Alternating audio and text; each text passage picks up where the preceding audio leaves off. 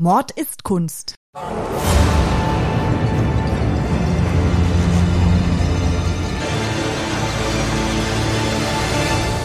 Blutige Morde und grausame Verbrechen. Für immer auf Leinwand gebannt. Kunst ist nicht immer etwas für schwache Nerven. Oft zeigt sie uns die tiefsten Abgründe des menschlichen Wesens.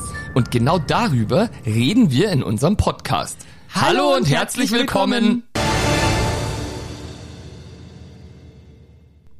Habe die Ehre, Nina. Ja, grüß dich, Ludwig. Was steht denn hier schon wieder auf dem Tisch bei uns? Ja, wir haben jetzt ein neues Mischpult. Haha. Wow, das sieht cool aus mit lauter so bunten Knöpfen. Ich drück mal einfach auf einen. Was passiert dann? Hahaha. Boah, pass auf. Hallo Nina.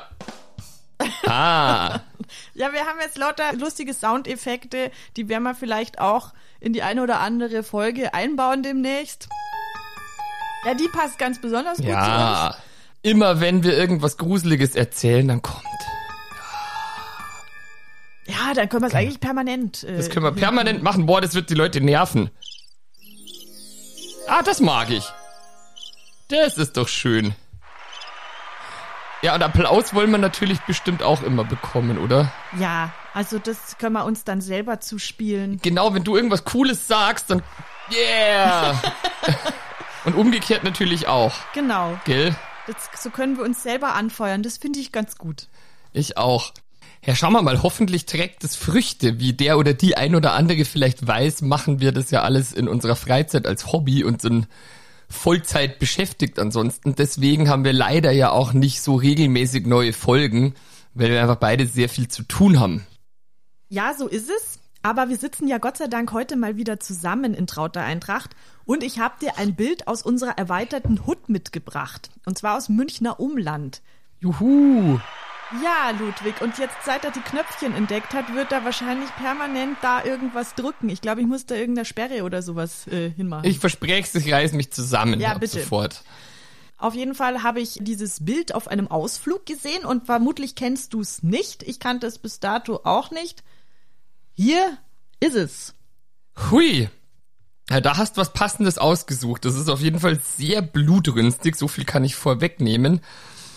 Aber im Sinne einer guten Strukturierung fange ich jetzt mal hier von vorne an, was ich hier auf dem Bild sehen kann. Sind hier mehrere Menschen in einem Saal, der zu einem Schloss oder zu einer Burg gehören könnte. Ich sehe hier so, ich glaube, gotische Fensterbögen sind das. Dementsprechend, es könnte sich ums Mittelalter handeln.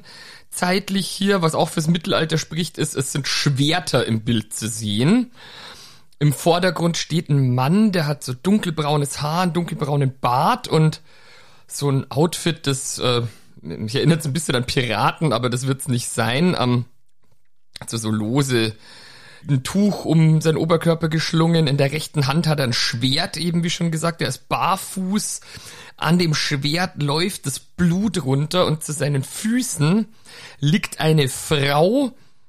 Und neben der Frau liegt der Kopf dieser Frau, weil der ist abgetrennt und aus dem, dem Hals, der hier schön von vorne zu sehen ist, da läuft das Blut raus und äh, ist auch hier überall über den Boden verteilt.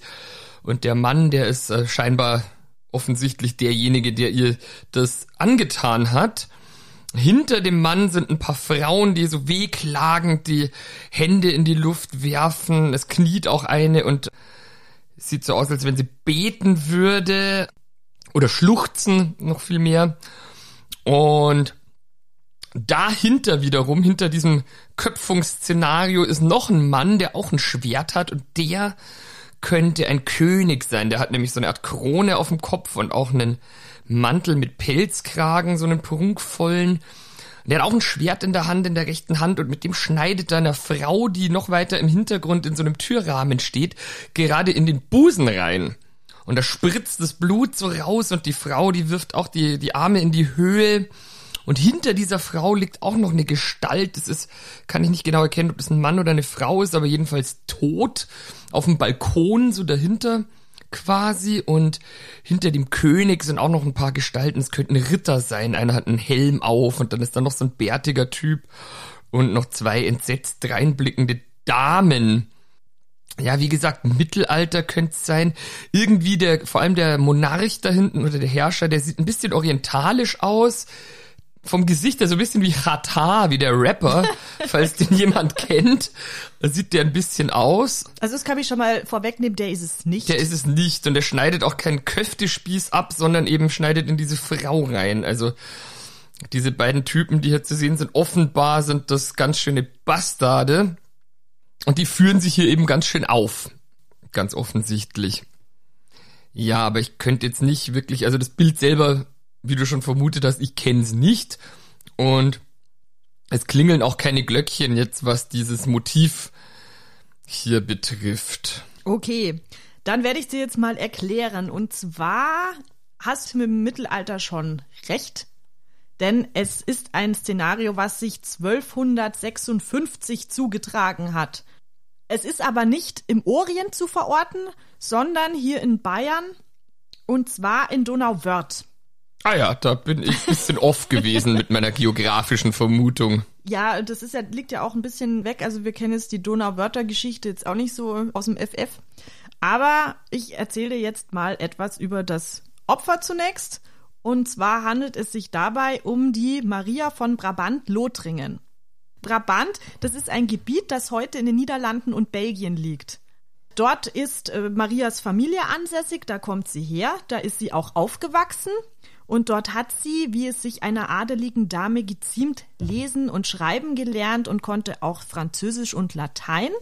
Und es war auch sehr wichtig für eine adelige Frau, wenn sie eine vorteilhafte Heirat machen wollte, dann musste sie gebildet sein. Maria wird als schön, fromm und gütig beschrieben, und hat dann auch im August 1254 in Landshut geheiratet. Im Gegensatz zu anderen adligen Frauen, die in der Regel relativ jung geheiratet haben, war sie aber schon recht alt für die damaligen Verhältnisse. Und zwar war sie zum Zeitpunkt ihrer Hochzeit 28 Jahre alt. Ja, gut. ja, das, das war damals, damals uralt, war das. Sie war aber trotz ihres Alters dennoch eine gute Partie, denn ihre Tante war mit dem Kaiser Otto IV. verheiratet und ihr Cousin war ab 1254 der deutsche König. Also der König vom Heiligen Römischen Reich. Da hat ja das Gebiet, was heute Deutschland ist, dazugehört.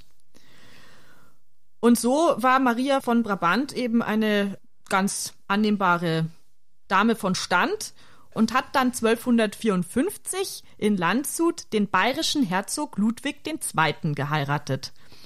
Das war ein Wittelsbacher, der war drei Jahre jünger als sie und der hat zum Zeitpunkt seiner Hochzeit schon ein Jahr lang die Regentschaft über Bayern gehabt. Also er hat sich die mit seinem Bruder Heinrich dem 13. geteilt. Die hatten das, was heute Ober- und Niederbayern ist, und dann noch einen Gebietsteil am Rhein. Den haben sie auch noch gehabt. Also es war ein bisschen zerstückelt, aber das hat alles damals äh, diesem Ludwig II. und seinem Bruder gehört. Da haben sie es ja zu was gebracht, diese Wittelsbacher. Also. Jetzt stelle ich mir natürlich die Frage, wie konnte es dann so bergab gehen, dass sich dann letztlich dieses Szenario bot, was hier auf dem Bild zu ja, sehen ist. Ja, kannst du schon mal jetzt die Figuren zuordnen? Keines Applauses. Äh, ja, also Chata ist offenbar Ludwig II.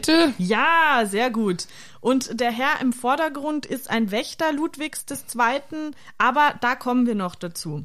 Okay, und der Ludwig II. ist natürlich jetzt hier nicht zu verwechseln mit dem Kini. Nee, auf keinen Fall. Der genau. ja allein von seinem Wesen her schon weit davon entfernt war, jemandem sowas hier zuzufügen. Ja, Wie und dieser deutlich rüpelhaftere Ludwig da II. Da ist ja auch tatsächlich ein äh, zeitliches Intervall noch ein großes dazwischen. zeitliches Intervall, Und da muss ja. man eben auch immer aufpassen, der ist es ja König Ludwig II. und das ist Herzog Ludwig II. Also da muss man auch immer die Titulierungen beachten. Also König Ludwig II. Woo!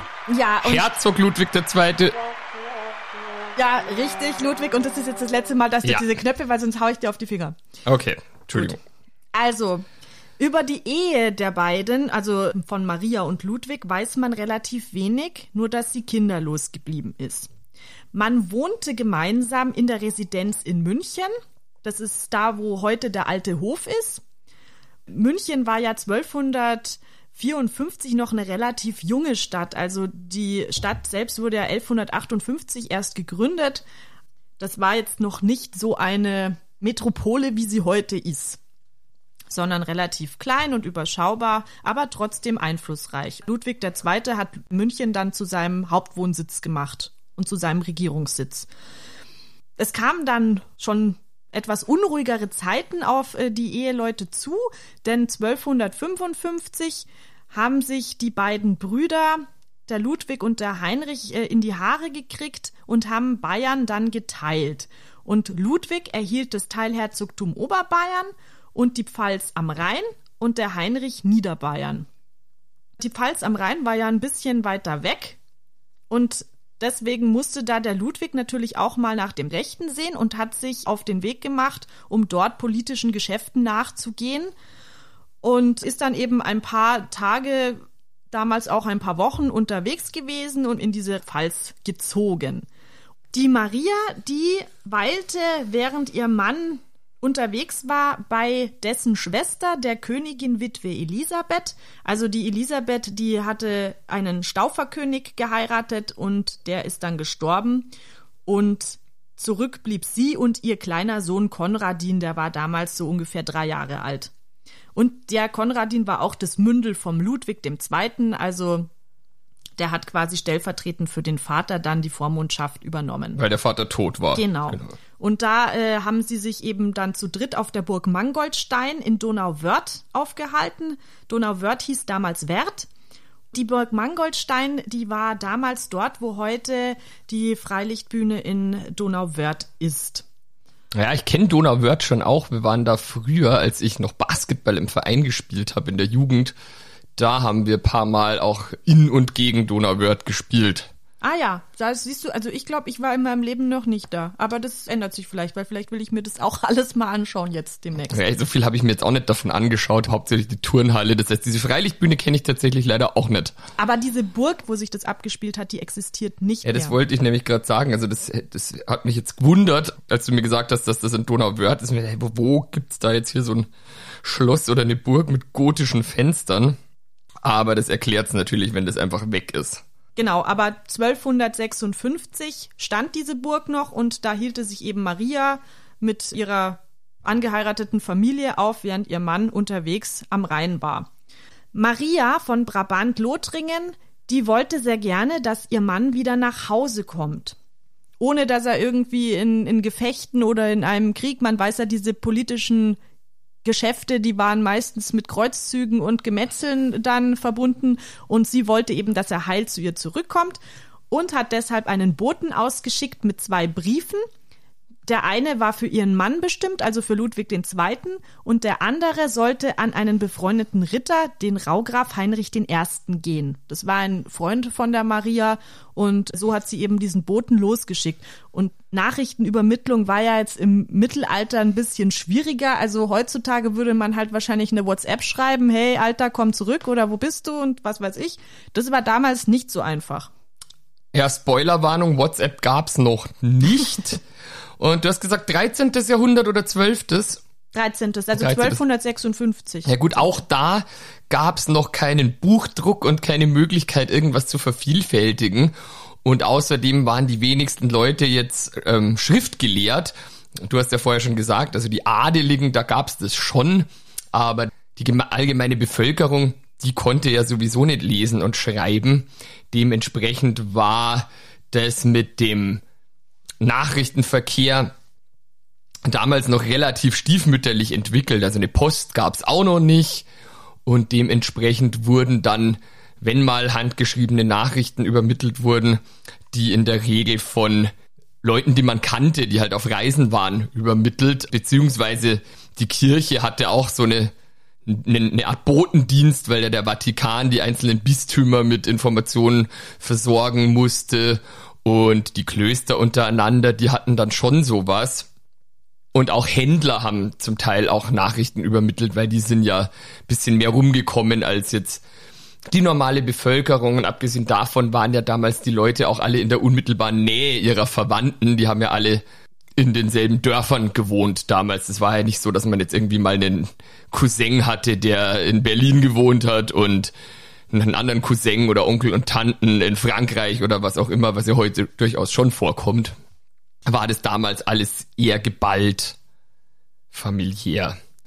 Ja, und Herrscher zum Beispiel, wie jetzt der Ludwig II., die mussten natürlich schon auch in ihren Ländereien kommunizieren, haben dafür aber fast ausschließlich Fußboten verwendet, weil jetzt so weitläufig das meistens auch nicht war. Allerdings gab es dann im 13. Jahrhundert, beziehungsweise ab dem 13. Jahrhundert tatsächlich auch ähm, sowas wie Herbergen, wo dann Leibpferde waren, die man dann als Boote nehmen konnte, um irgendwo hinzureiten. Und bei der nächsten Herberge hat man dann das Pferd gewechselt und das andere Pferd ist dann halt wieder von irgendjemandem zurückgebracht worden. Darauf übrigens geht auch der Name zur Post, den ganz viele Gaststätten heute noch tragen, zurück. Da weiß man dann, äh, dass die Pferde gewechselt wurden dort. Genau, in diesen ja, Gaststätten zum Beispiel. Aber wie gesagt, also am weitesten verbreitet war tatsächlich damals noch der Laufboote. Das der nicht zu Pferde unterwegs war. Aber das heißt, dass du dann auch ewig auf deine Post warten musst. Also ich meine, zu Fuß, das dauert ja ewig, bis man da zum Beispiel von Bayern am Rhein ist. Ja, das hat saulang gedauert. Also glaube ich, habe ich gelesen mal, dass das mitunter auch sogar ein paar Jahre dauern konnte, bis da mal was angekommen ist, wenn es jetzt wirklich über eine längere Distanz gehen sollte, weil jemand auf Reisen war und so. Und die Leute haben sich dann irgendwo niedergelassen, sind dann einmal weitergereist. Also das kann schon gedauert haben. Da braucht man sehr viel Geduld. Genau, und wie gesagt, es war die Kirche, Herrscher oder auch Handelstreibende, aber Privatpersonen haben eigentlich damals überhaupt nichts verschickt. Dafür gab es auch eben keinen Grund, weil ja die Leute da in der Nähe gewohnt haben. Man, man sah sich ständig. Die Post, die gab es ja auch noch lange nicht. Nur als Randinfo jetzt mal, ähm, die erste zeitlich und räumlich zentral organisierte Postverbindung, die ist 1490 entstanden, also im 15. Jahrhundert, Ende des 15. Jahrhunderts. Und zwar von zwei Brüdern namens Gianetto und Francesco de Tasso, was dann eingedeutscht äh, zu von Taxis wurde. Ah! Und die wiederum sagen vielleicht dem oder der ein oder anderen was weil die Familie von Turn und Taxis, die gibt's ja immer noch. Die Gloria von Turn und Taxis, die zum die Beispiel, Genau, die äh, entstammt diesem Adelsgeschlecht und die haben das komplette europäische Postwesen bis zum Beginn des 19. Jahrhunderts tatsächlich unter ihrer Fuchtel gehabt und sind so zum Hochadel aufgestiegen und haben dementsprechend natürlich auch einiges an Reichtum angehäuft und daher kommt es. Aha. Was ich übrigens auch nicht wusste, aber was tatsächlich so war, ist, dass relativ lang, auch in Deutschland, vor allem in Baden-Württemberg und der Pfalz, die sogenannte Metzgerpost recht weit verbreitet war. Da wurden Nachrichten Metzgern mitgegeben, weil die eben auch mit ihrem Vieh damals rumgefahren sind und so konnten die die Post überbringen. Und das nannte sich Metzgerpost und das war das, war damals ein gebräuchliches Postwesen diese sogenannte Metzgerpost, die wurde dann auch erst eben im 18. Jahrhundert zugunsten der kaiserlichen Reichspost abgeschafft, die wiederum unter der Leitung der Familie Thurn und Taxis war. Ja, jedenfalls als, als Metzger war man im Mittelalter unter Umständen auch gleichzeitig Postbote. Witzig. Das hätte man auch nicht gedacht. Nö. Ich gehe mal davon aus, dass Maria von Brabant-Lothringen damals einen Fußboten oder einen berittenen Boten beauftragt hat und keinen Metzger, wobei man das auch nicht weiß. Also kann man nicht sagen. Vielleicht war es auch ein Metzger. Auf jeden Fall hat dieser Bote diese beiden Briefe mitgenommen. Und in dem einen für ihren Mann stand eben drin, komm nach Hause, geliebter Gatte, so schnell wie möglich. Und in diesem anderen Brief für ihren Freund, den Raugraf Heinrich I., stand drin, dass er ihren Gemahl bitte zu ihr zurückbringen soll. Also er sollte sich seiner annehmen und auf ihn aufpassen und ihn wohlbehalten zu ihr zurückbringen. Und wenn er das macht, dann würde sie ihm eine besondere Gunst gewähren, um die er sie schon lange gebeten hat. Au, au, au, au, au, au, au. I can see where this is going. Oh ja. Diese Gunst, da meinte die Herzogin das Du. Weil es war so, also damals konnte man nicht einfach zu jedem Du sagen, sondern das musste einem schon angeboten werden und vor allem in Adelskreisen musste man tatsächlich dann darauf warten, dass der Ranghöhere es einem anbietet, damit man du sagen kann. Und es war auch etwas sehr Intimes, also man hat nicht jedem das du angeboten. Dieser Raugraf Heinrich, der war eben schon lange mit Maria von Brabant-Lothringen befreundet.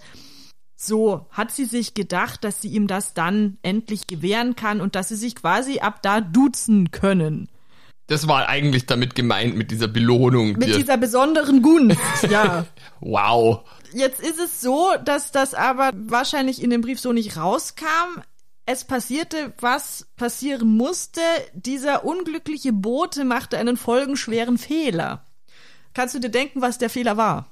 Ja, wahrscheinlich hat er den Herzog Ludwig II. irgendwie den Brief an den Raugraf lesen lassen oder irgendwie ist dem der Brief in die Hände gefallen und der dachte sich, aha, die will mit dem anbandeln mit dem anderen oder ist hier, fährt hier irgendwie zweigleisig und begeht Ehebruch und ja, dann war er eifersüchtig.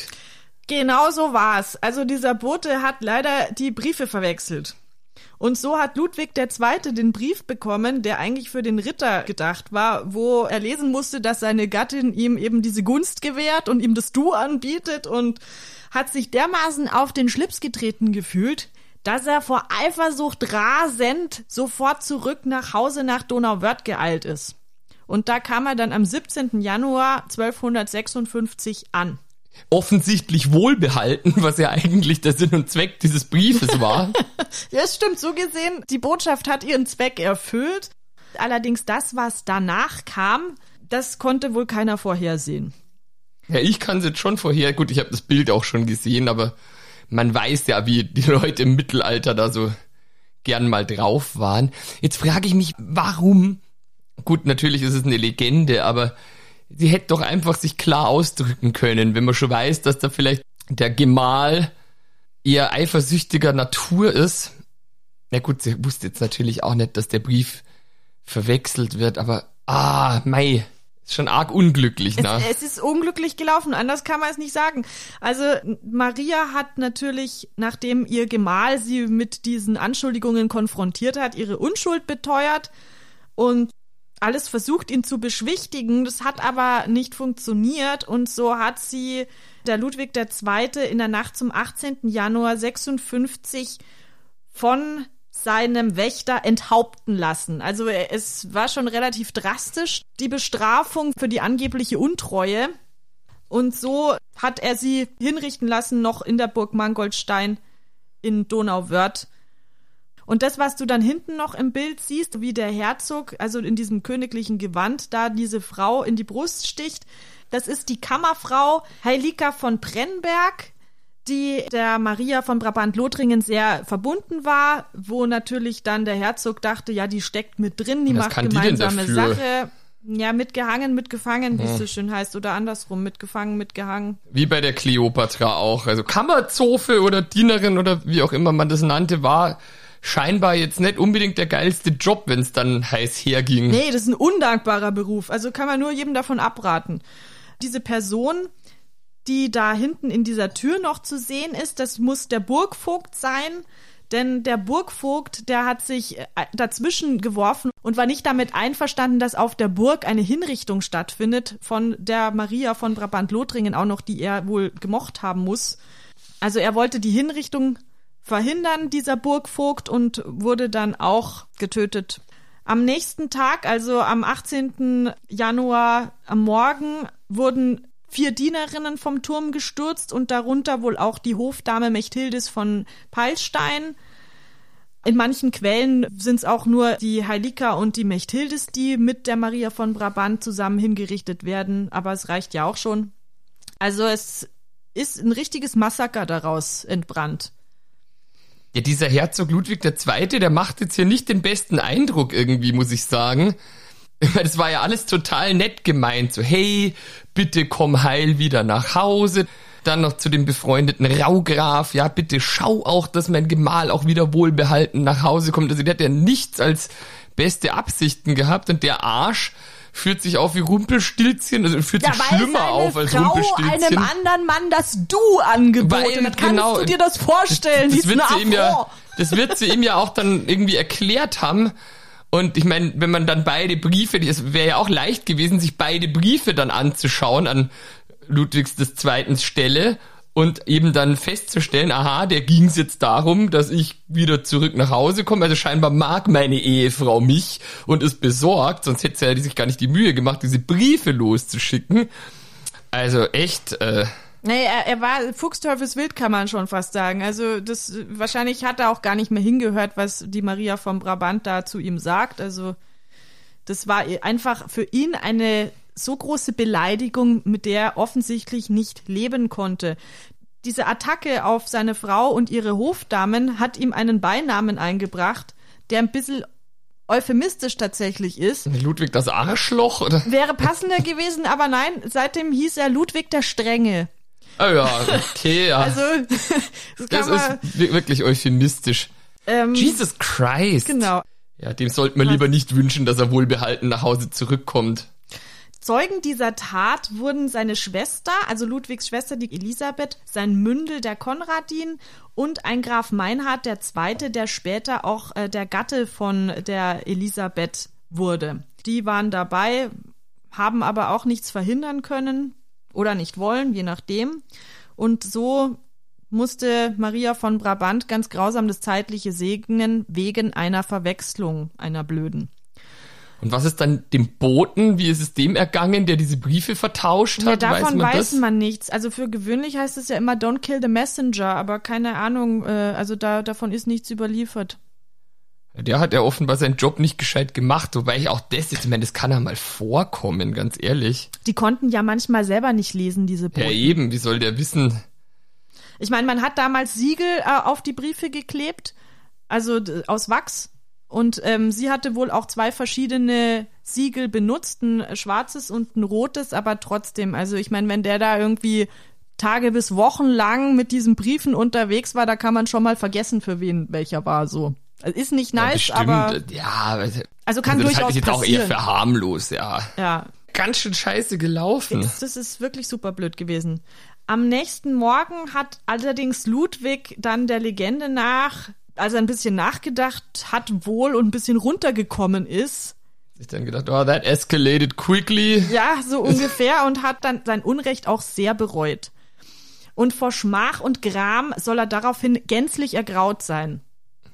Das macht jetzt die Maria auch nicht War mehr er dann lebendig. auch ein Graugraf?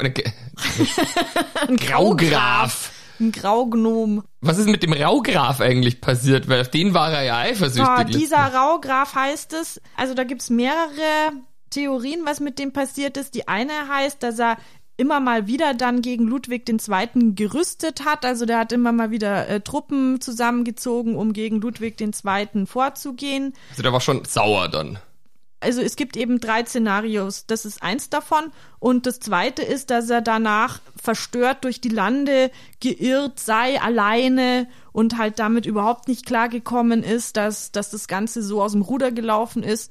Und Verständlich auch irgendwie. Ja, ich und. Mich und auch verstört. Dann heißt es noch, er kann auch Mönch geworden sein, also dass er sich dann eben der Welt überdrüssig in ein Kloster zurückgezogen hat 1261 soll er eines gewaltsamen Todes gestorben sein.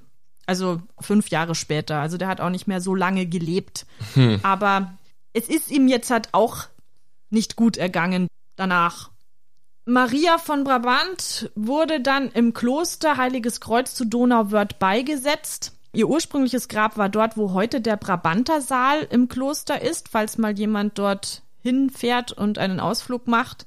Es gibt dort auch eine Gedenkplatte für Helika und Mechthildis, ihre Kammerzofen, die ah, ja. mit ihr gestorben sind. Ja, immerhin, dass man denen auch gedenkt. Das finde ich nur fair. Ja, das stimmt, das finde ich eigentlich auch. 1897 wurde sie umgebettet und zwar in die Gruft von der Heiligen Kreuzkirche. Ein schmiedeeisernes Gitter steht dort um, ihr, um ihre Ruhestätte herum und das hat wohl der Prinzregent Luitpold gestiftet.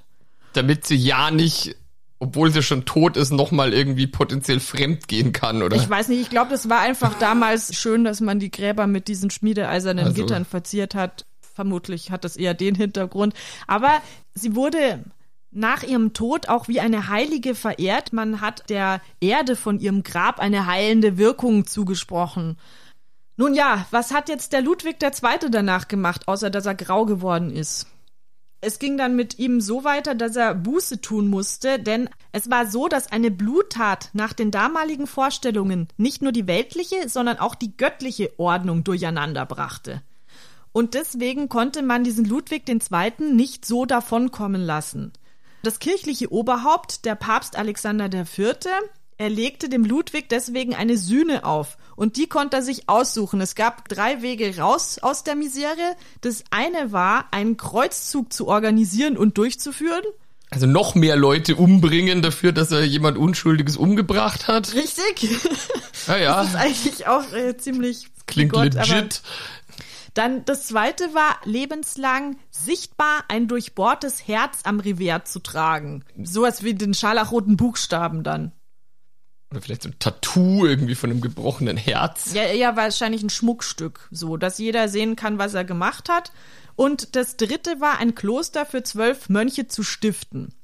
Und so hat sich der Herzog für die dritte Möglichkeit entschieden und hat auf dem Feld des Fürsten in der Nähe des Ortes Bruck ein Kloster gegründet. Ja, wenigstens ist er nicht losgezogen auf den Kreuzzug und hat dann noch mehr Leute Ja, aber ich glaube eher, Tode dass er da zugeführt. zu faul und zu geizig für war, also für so einen Aufwand jetzt. Ich glaube, das hatte eher so den Hintergedanken und nicht seine Menschenliebe. Ja, ich meine, nix von all diesen drei Auswahlmöglichkeiten ist ja jetzt irgendwie eine gerechte Strafe für die Eskalation, die da stattgefunden hat. Aber ich meine, immerhin, also wenn man jetzt ganz, ganz wohlwollend sein wollte, dann könnte man sagen, ja, da hat er wahrscheinlich jetzt hier irgendwie noch das Beste ausgesucht, weil ich meine, so ein Kloster damals, das hatte ja jetzt nicht nur die Funktion, dass die Leute da gebetet haben, sondern die waren ja auch zum Teil medizinisch gelehrt und war ja dann eher noch ein, ein Benefit für die Umgebung, wenn es da so ein Kloster gab. Das stimmt, also das war schon das Sinnvollste von den drei Sachen. Und so hat er also das Zisterzienserkloster Fürstenfeldbruck gegründet, was ja heute auch noch steht. Es ist heute eine Kulturstätte, also da ist kein Klosterbetrieb mehr in dem Sinn, sondern da kann man halt äh, Kleinkunst sehen und ein Museum ist dort, wo ich eben auch dieses Bild gesehen habe, als ich dort war. Und im Klosterstübel, da gibt's die besten und größten Windbeutel, äh, die man sich vorstellen kann. Also kann ich auch nur jedem empfehlen, mal einzukehren und einen Windbeutel dort zu versuchen.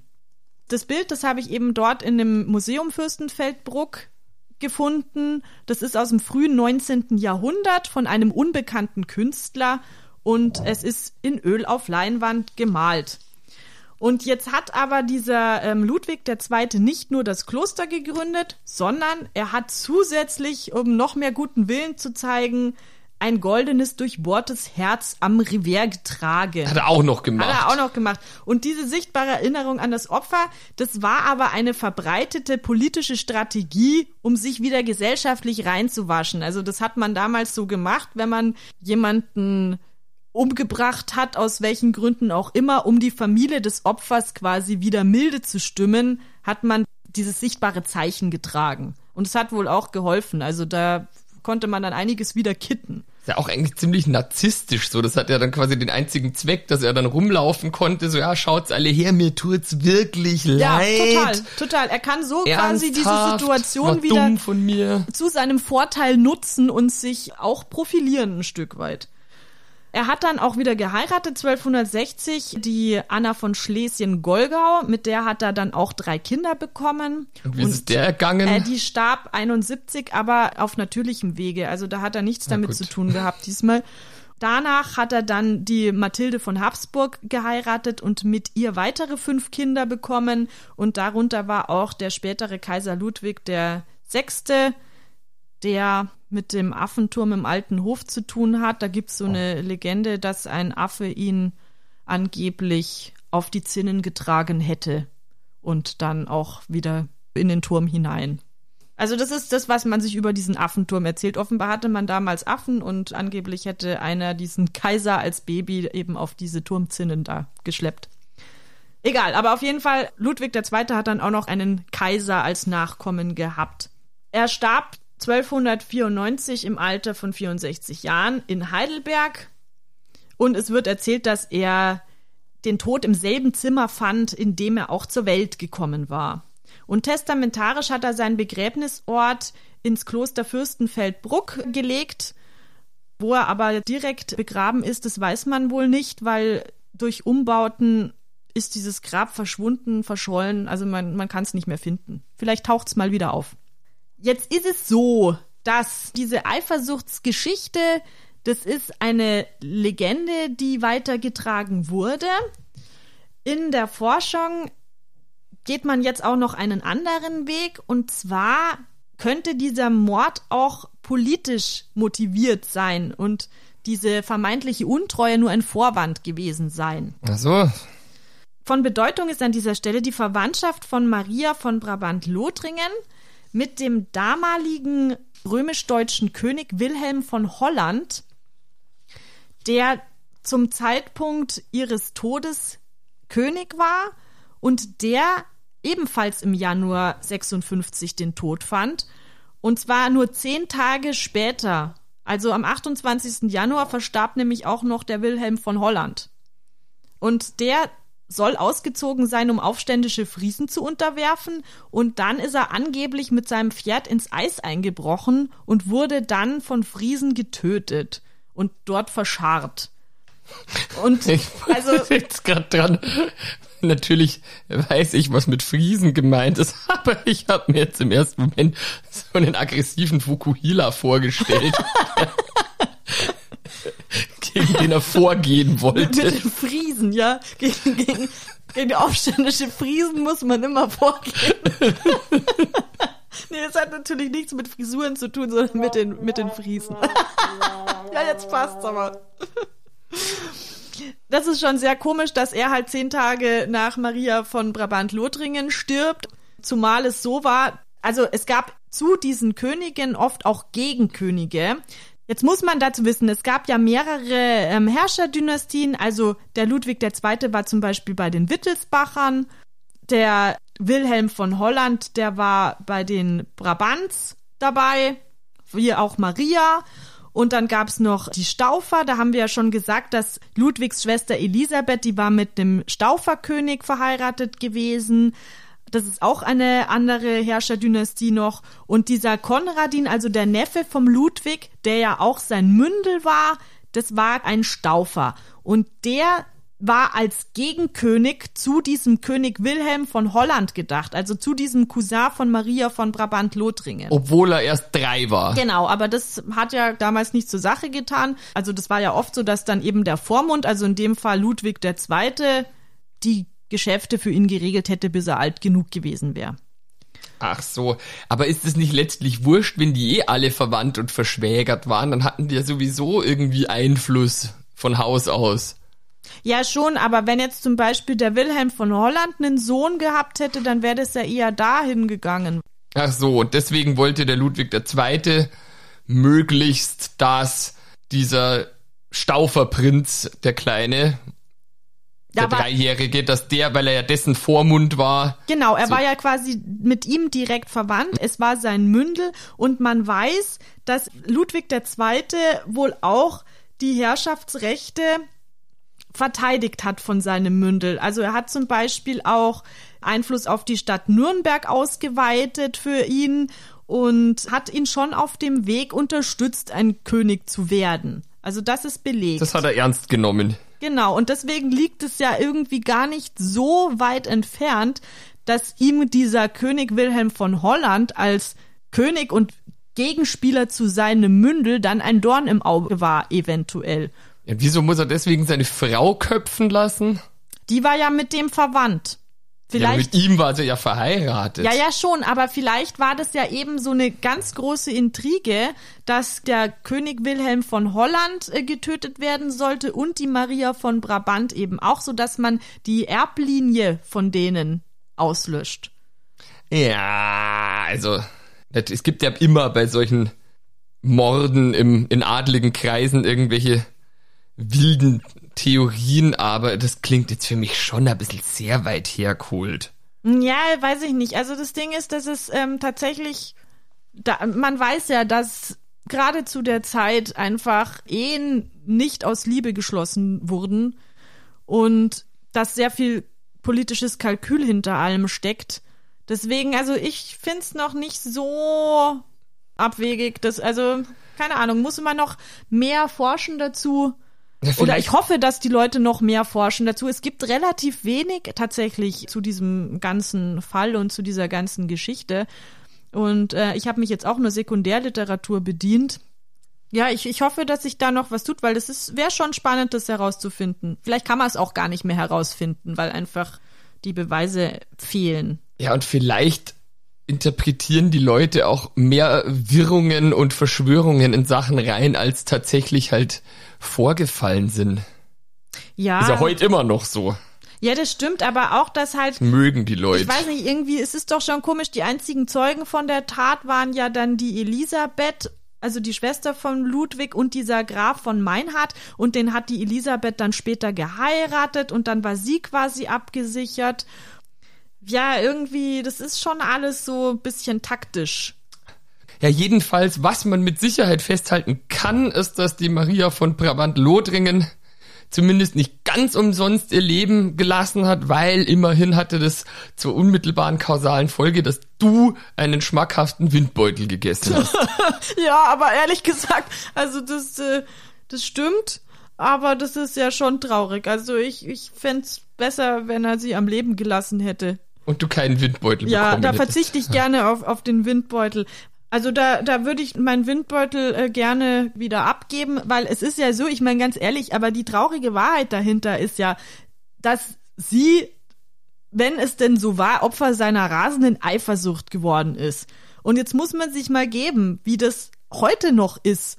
Allein in Deutschland stirbt jeden dritten Tag eine Frau durch die Hand ihres Partners oder durch die Hand ihres Ex-Partners. Also genau aus diesen Gründen. Und weltweit sind es sogar täglich 137 Frauen, die durch ihren Partner oder den Ex-Partner sterben.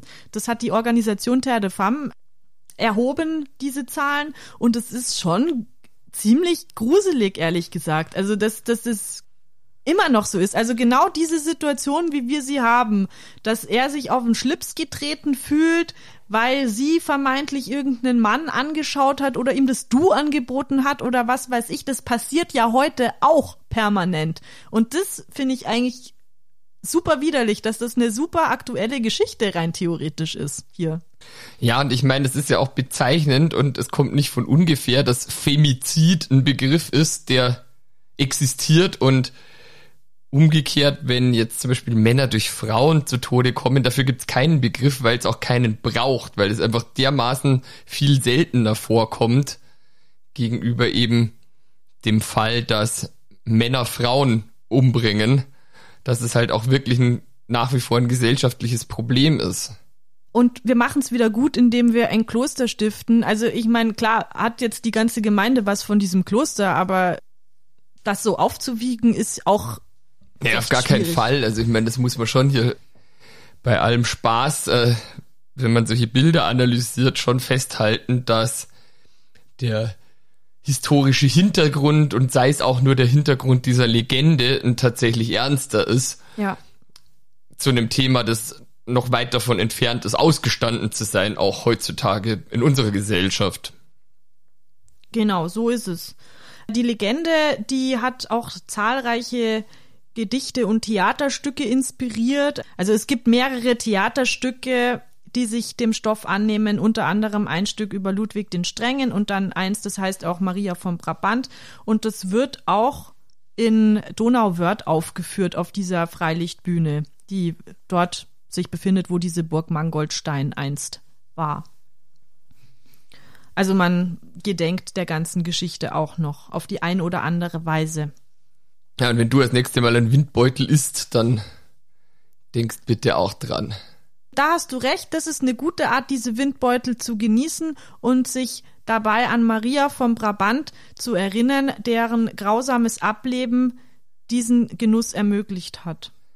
Ich kann euch allen nur empfehlen, wenn ihr in der Gegend seid, in dieses Museum von diesem Kloster Fürstenfeldbruck mal zu gehen, weil die Geschichte ist tatsächlich dort auch sehr schön aufbereitet. Also das hat man sehr schön gemacht. Natürlich ist dort auch die Veranstaltungsbandbreite groß. Es lohnt sich schon immer wieder dahin zu gehen. Und Windbeutel kann man auch essen. Und Windbeutel kann man essen, genau.